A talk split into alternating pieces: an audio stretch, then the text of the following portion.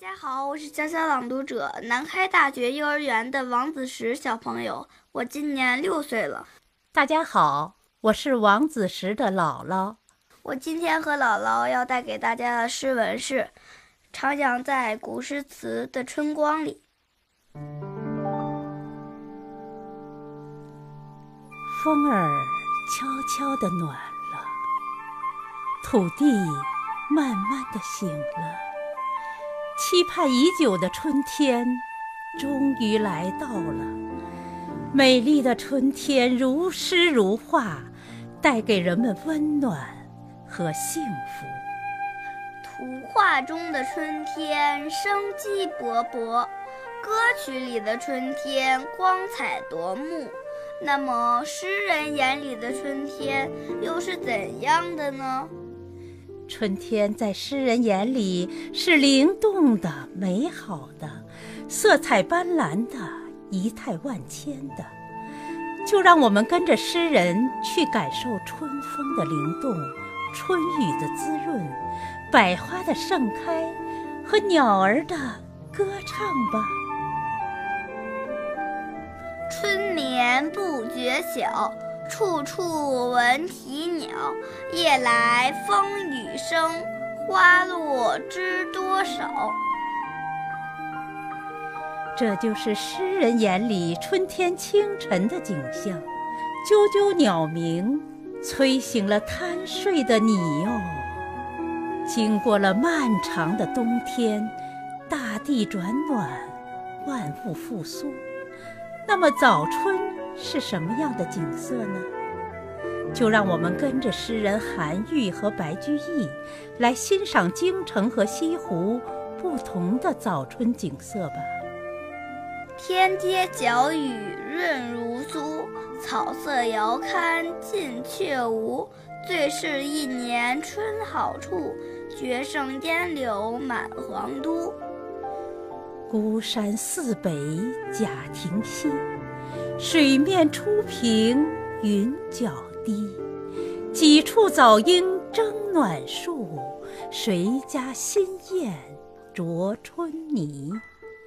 乱花渐欲迷人眼，浅草才能没马蹄。最爱湖东行不足，绿杨阴里白沙堤。春天。在诗人的眼里是多姿多彩的。木木，你知道是谁把春日描写的五彩缤纷吗？我知道是宋代的朱熹。胜日寻芳泗水滨，无边光景一时新。等闲识得东风面，万紫千红总是春。春天是万物萌生的季节。植物的生长离不开雨水的滋润，因此人们常常形容春雨贵如油，可见人们对于春雨的期盼。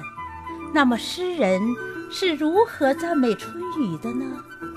好雨知时节，当春乃发生。随风潜入夜，润物细无声。野径云俱黑，江船火独明。晓看红湿处，花重锦官城。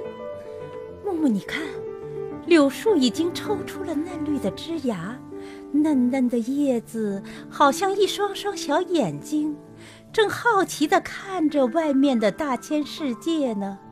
它们用婀娜的枝条舞动春风，把温暖的气息带给人间。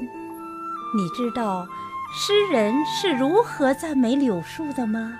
碧玉妆成一树高，万条垂下绿丝绦。不知细叶谁裁出？二月春风似剪刀。在这万物复苏、百花盛开的春天，小朋友们都在干什么呢？草长莺飞二月天，拂堤杨柳醉春烟。儿童散学归来早，忙趁东风放纸鸢。姥姥，纸鸢是什么呀？纸鸢呐，纸鸢就是古代的风筝。传说中第一个风筝是鲁班制作的，称之为木鸢。而后又用纸代替了木，纸鸢就出现了。再后来呀，又有人试着在纸鸢上系上竹哨，当风吹入竹哨的时候，声音像筝叫。所以又叫风筝。姥姥，您看，广场那边有几个大哥哥正在放风筝呢。春天的桃花最美丽，诗人常用桃花代替抽象的春光，把春光写得生动形象、天真可爱、活灵活现。人间四月芳菲尽。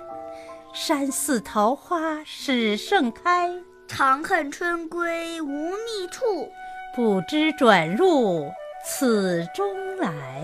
姥姥，您看，迎春花开了，这棵树，还有那棵树，都是什么花儿呀？木木，这是玉兰花，那棵树是海棠花，还有桃花、杏花、梨花。哇，这么多花儿呀！春天太美了。